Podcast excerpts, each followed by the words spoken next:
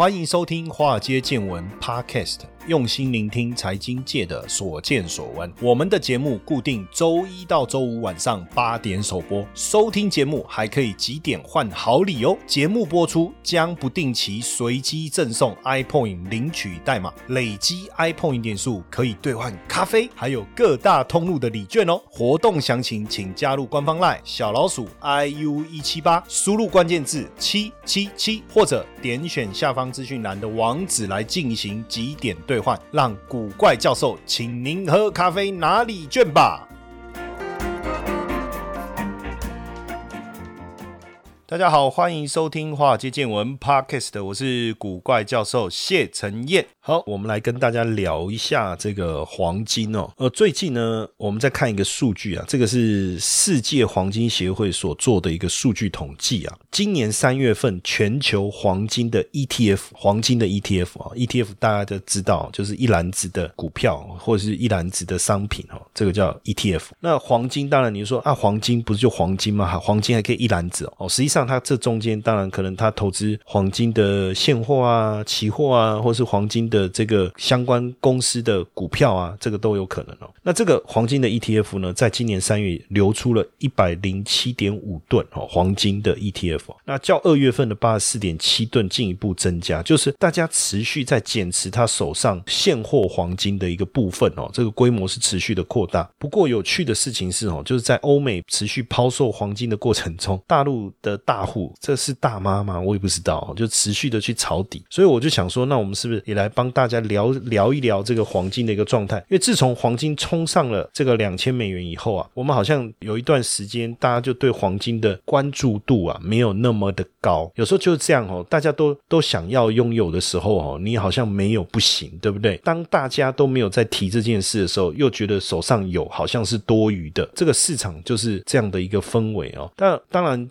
呃，黄金在什么时候？去年 COVID nineteen 之后最高，其实大幅度的一个飙升哦，冲破两千，但冲一冲破就挂过高，创新高就挂了。那最近黄金的价格就一直维持在一六五零到一七五零这中间做一个非常狭幅的震荡啊。那有没有可能在这个地方转强，或者是持续的走弱呢？当然这些我们都要长期的追踪哦。不过我们可以先来了解一下哈，影响黄金的因素是什么哈？影响黄金。的因素跟影响美元的因素呢，其实蛮妙的哦。为什么呢？影响黄金其中一个要素也是利率，但是影响黄金的是实质利率，不是名目利率哦。你知道吗？这个在考经济学或金融相关基础常识的时候很常考，所以今天啊，我们在好像在在上那个考前复习班哦，考什么？考营业员还是考什么？哎，现在有有一个叫做就是那种基础的金融常识的考试，我不知道大家知不知道，就是一般民众都可以去参加的，你可以去考考看，一定有这一题，我跟你保证一定有这一题，而且这种同样的题目，它会出好几题，比如说他可能会先考你啊，什么是叫实质利率啊？哦，一名目利率减掉通货膨胀率。二名目利率加上通货膨胀率，三名目利率乘以通货膨胀率，比如说这样，好啊，然后后面就会再考一题啊。假如实质利率是百分之二，名目利率是百分之三，那通货膨胀率是多少？这样，所以你要理解哈，什么叫实质利率？就是名目利率跟通货膨胀率之间的差距，那不是有讲跟没讲一样。好了，什么是名目利率？简单来讲，你钱放在银行的利息叫做名目利率，但是呢，你拿到了这个利息，它有它所谓实质的购买力。比如说我小时候一颗蛋。三块钱，现在一颗蛋要多少钱？一颗生鸡蛋多少钱？我不知道，但是茶叶蛋要十块嘛，对不对？但是有最近那个全家有。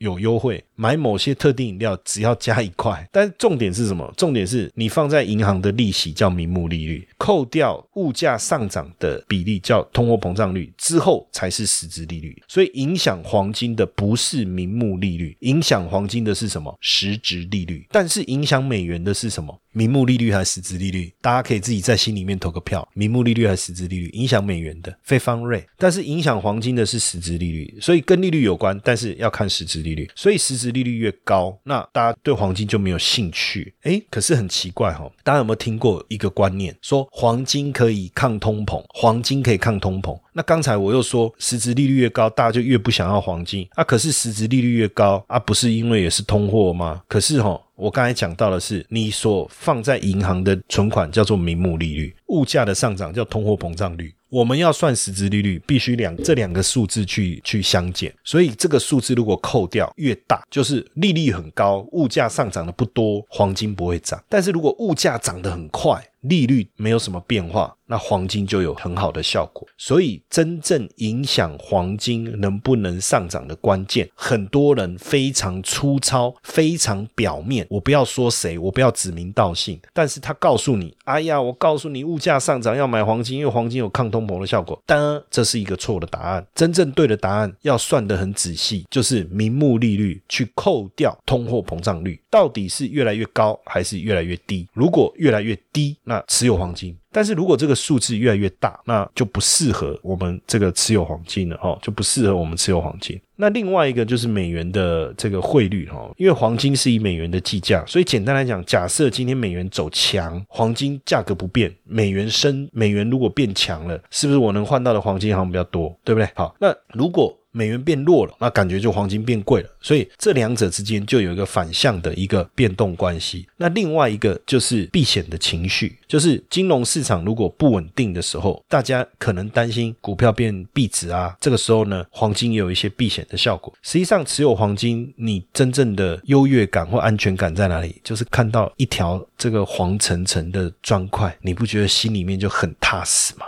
对对，那万一看到坏人来来家里抢劫，尽快拿起来就往他头上砸下去，又是一个很好的避险的工具啊！哈，这跟那个周星驰讲的板凳随时藏在无形的地方，拿起来就变成 K 人的工具啊！所以黄金呢？实质利率、美元的汇率，还有避险的情绪，都是影响黄金价格涨跌一个非常重要的因素了哈。但是这个是一个比较粗略的讲法啦。如果我们真正要去讲啊，还是要去谈一谈更全面的哈，包含黄金的供给跟需求。那就除了刚刚我们讲美元，讲到实质利率，讲到股市，那其实还有一些短线的影响。其实有长线跟短线的影响。简单来讲，我我举个例子哈，其实如果景气很好，大家觉得黄金到底会涨还是会跌？景气很好。景气很好。假设我们今天大家一起来聊天了哦，就是说，当然不用真的聊啊，就是我自己跟你聊哈，我没有真的要跟你聊天的意思了哈。但我的意思是说，假设我们在聊天了，如果说景气很好，那你觉得黄金会涨还是会跌？诶，这时候有很多的可以讨论。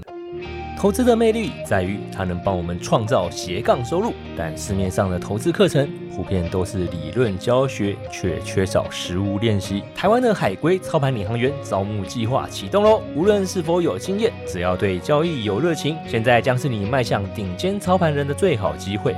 除了谢承彦古怪教授亲自教授他十多年的实物经验外，还能和一群志同道合的伙伴们一起在投资这条路上努力成长。输入英文字母 VT 即可取得操盘领航员们使用的策略懒人包和线上说明会资讯哦。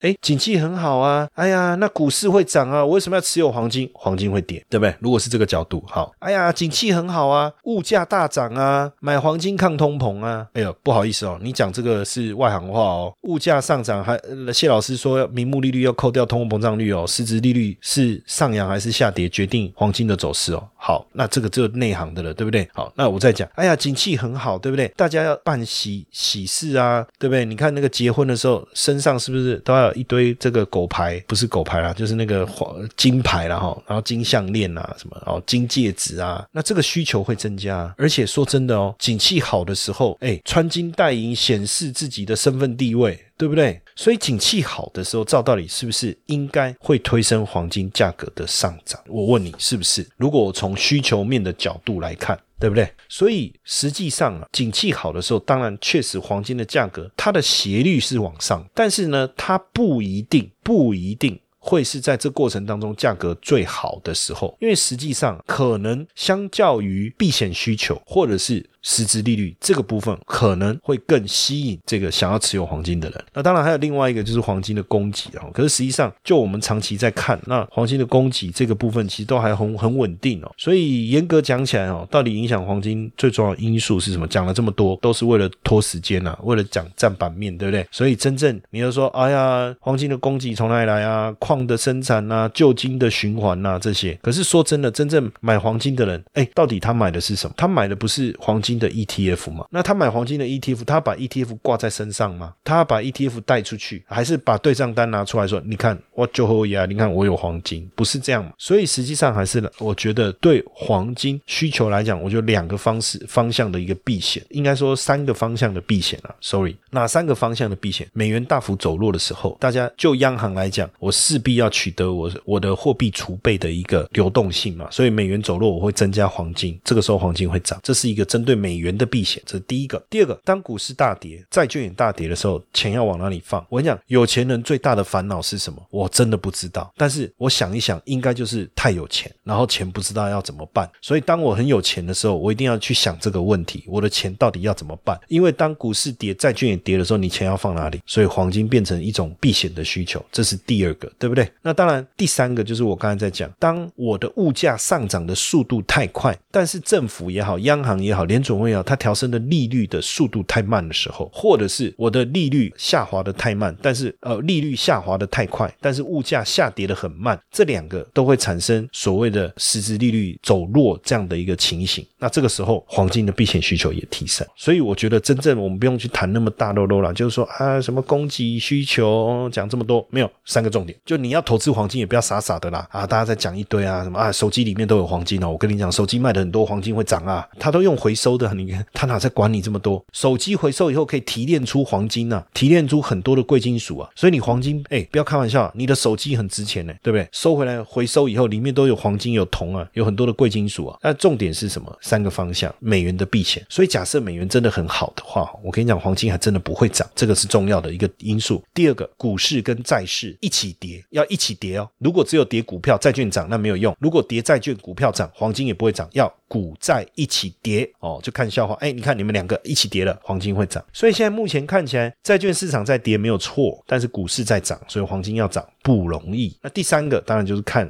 利率跟通货膨胀之间的关系，目前利率低，通货膨胀也没有什么大幅度的变化，所以可能也还看不到真正需要用黄金来避险，好不好？这段有有理解哈？那当然，你比如说有时候短线上会遇到一些问题，比如说央行大举抛售黄金哦，那你问他为什么要抛售？当然很多的可能性了哈，比如说储备货币的调节或什么之类的哈。那另外就是说太多的这个回收的黄金，因为黄金跟石油最大的不同点在哪里？黄金呢，你不会带一带就。不见，如果不见，那是被偷了。你懂我意思吗？它跟石油不一样，石油用一用会不见，但是黄金不会啊！哈，然后再来就是说，持有黄金的人大量的抛售，比如说他可能不想要持有黄金了，为什么？可能他当时持有黄金就是投机嘛，所以这些因素才有短线上会影响黄金的走势啦！哈，但你说如果需求的增温，比如说穿金戴银的人变多了，想要消费黄金的人变多了，是不是会，或是大家牙齿都想要装黄金，就会让黄金大涨？这不未必。但是呢，我们讲黄金。它在用途上哦，大概四成是饰金啊，饰金就是呃装饰用了哈，当然包含比如说就是珠宝这个叫装饰了哈，它还有一种比如说我把黄金放在加在某一些产品身上增加好看度也算了哈，但是大部分的用途够占百分之六十，其实是在工业用途，因为黄金的延展性非常好，这是一个非常重要的一个因素哈。那另外当然就是有时候就是我刚才讲避险的需求这些哈，简单整理一下，我我我还是觉得说避险这一。块哈，对黄金的需求是比较。明确的哈，那当然我们也也了解一下，就长期持有黄金到底是对还是错？呃，美元脱离金本位是一九七一年，那时候一盎司的黄金是三十五美元，所以如果那时候你有黄金的话，到现在不得了，发了，对不对？一九七三年美元贬值，因为大部分大家开始采取浮动汇率，美元贬值，黄金涨到一百美金，如果那时候你持有美金，到现在也是发了，对不对？一九八零年因为国际局势不稳，就我讲这种避险，国际局势不稳的时候，股票债券会修正，美元会强会。果不一定，但是大家对未来产生恐慌。黄金那时候油价也大涨，那黄金一样是涨到八百五十美元了，放到现在也是赚。那当然，在二零零七年金融风暴，黄金突破一千美金；二零一一年量化宽松刺激房贷的这个问题，黄金涨到接近一千九百美金。哦，那时候也是很多的大妈在一千三，我记得是一三五零到一四三零那时候啦，很多大妈跑进去买黄金。哦，那当然是不是冲上去的，它是下来从一千九跌下来，跌到一三一千三一千四那时候去买的。然后呢，二零一五年那时候黄金大概在一千附近嘛，哈，那到去年因为疫情的关系，这个黄金冲到了两千了，哈，那你就会发现说，呃，虽然说黄金好像没有利息，就是说你买黄金摆在那那边，不管你摆多久，哈，你的金条旁边不会跑出一条小金条，哦，这就是没有利息的意思。对不对？那黄金是没有利息的。那这样持有黄金的优势到底是什么？那当然就是我们可能认为黄金的价格长期来看还是会上涨的。那现在其实也很难去讲。像你看我，我刚才讲过去三十五啊，三十五美金、一百美金、八百五十美金。说真的啦，如果你曾经见证过三十五美金的历史的人，在八百五十美金的时候，你不会觉得太离谱了吗？结果去年也冲到两千呢，对不对？所以我其实这个部分我也很难给你一个比较好的答案。但是就是我我能告诉你，就是影响黄。金的因素哈，那当然，如果你对黄金有有兴趣哦，有什么方式可以投资，你还是要先记得一件事哦，即便是黄金存折哦，即便是黄金存黄金存折，很多人应该都知道，就你到银行开一个户存现金进去，然后他帮你换成金条，然后放在你的存折里，然后之后你可以把你你可以把它领走，你也可以选择不要领走，对不对？或是你可以选择领现金，但里面的钱会不会变多，就看黄金的价格会不会上扬。好，那这个叫黄金存折，但它没有利息哦。如果你从你开的黄金存折把钱存进去以后，黄金就是一路跌的话，你就是赔钱，这个很简单。那当然还有一个就是说，那买金条呢，买金饰呢，买金币呢，实际上你会浪费掉比较多的这个黄金的部分啊。所以我觉得比较好还是买黄金现货，比如说黄金存折，这个我觉得是最简单的哦，最简单的。那当然有人会说做期货，但这个就变成杠杆式的操作，那又牵扯到你对方向的思维，你对价格的掌握，我是不建议，就是说在你。不是真的那么懂黄金之前哦，或是怎么样操作之前就贸然的去做杠杆的产品呢？那不过我我有提到嘛，就是说我们现在自己在做的这个波动交易，实际上我们要波动，我们要用杠杆哦。那这个我反而有兴趣，你知道吗？黄金有时候那个波动起来也是蛮吓人的哦。所以你如果说你对这个这个所谓的这个波动交易啊，我们在交易这些，其实我叫美股当冲，其实我们操操作的美元啊、黄金啊、股票都有哦。那你想要多了解，你就到我的 lie 小老鼠 iu 一七。八输入英文字母 VT 好不好？看一下懒人包就了解一点。那所以可以兑换实体黄金、黄金存折、黄金现货。其实这些就投资的角度来讲，比如说我我们自己在投资，我们投资黄金的 ETF，对不对？比较简单呐。对我来讲是比较简单、比较方便哦，比较明确，所以整理一下一般的黄金投资的方式：黄金存折、黄金现货，对不对？然后或者是我刚才讲期货那个，就就先不讨论嘛。那再来就是 ETF 哈。那黄金的 ETF 大概基本上它有分这个投资黄金现货的 ETF，那还有一种呢是投资黄金相关公司，什么意思？比如说黄金采矿矿商，比如说巴菲特不是也有投吗？那个巴里克黄金。对不对？好，那还有呢，比如说提炼的，或者是说我们讲冶炼的哈，提炼的这一种也是属于跟黄金有关的股票，或加工的金饰的加工的这种，都是跟黄金有关的这些公司，也有这一类的 ETF。哦，你也可以，如果你真的觉得哎，黄金长期趋势来看是不错的话，那有两种方式，一种投资叫 GLD，这种就是黄金现货的 ETF，就这个 ETF 它买的就是黄金的现货，等于他帮你买黄金的意思，方便很多。那第二。种呢，比如说我讲股票型的 ETF，就是你买这个 ETF，它投资都跟黄金有关的公司的股票，叫 GDX。就 G D 叉 G D X，你听过一日币圈人间十年吗？去年一枚比特币只够买台二手的 Toyota，但现在的比特币价值可以让你换台百万超跑还有找。比特币看似有钱人的游戏，但其实小资族也能轻松投资比特币哦。输入英文字母 B T C，免费获得投资男人包，告诉你如何小资投资比特币。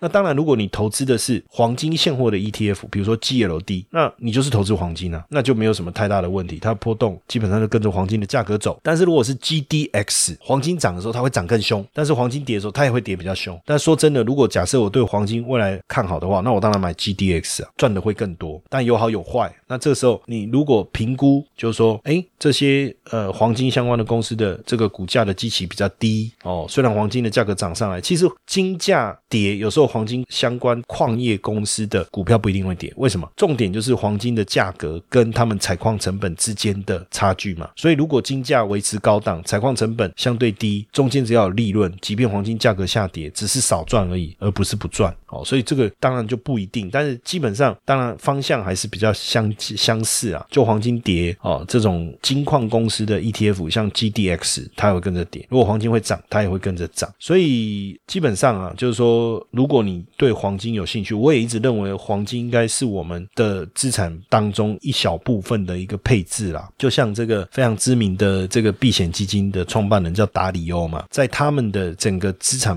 比例当中，他们也是放了百分之七到百分之十的一个比重在黄金。那因为黄金它有一个很好的功用，其实我们刚才一直在讲这个避险、那个避险、这个避险、那个避险，其实就是在告诉大家，黄金有一个非常重要的一个。作用就是在保护我们资产可能免于遭受某一种风险，哪一种风险叫做信用风险嘛？比如说美元突然大跌的风险，比如说股市债市突然大跌的风险，然后比如说这个实质利率的风险，这种风险其中能够扣起来，为什么股债会大跌？因为市场的信用问题。比如说之前我们讲欧洲五国哦，欧洲五国是哪五国？知道吗？欧洲不是一个国家，很多人差点想疯。然后把他打一顿。他说：“老师，欧洲是哪一国？”我说：“欧洲有五国。欧洲不是一个欧欧洲的国家吗？不是，欧洲五国有五个国家。那也不要问我是哪五国，因为我现在也背不出来。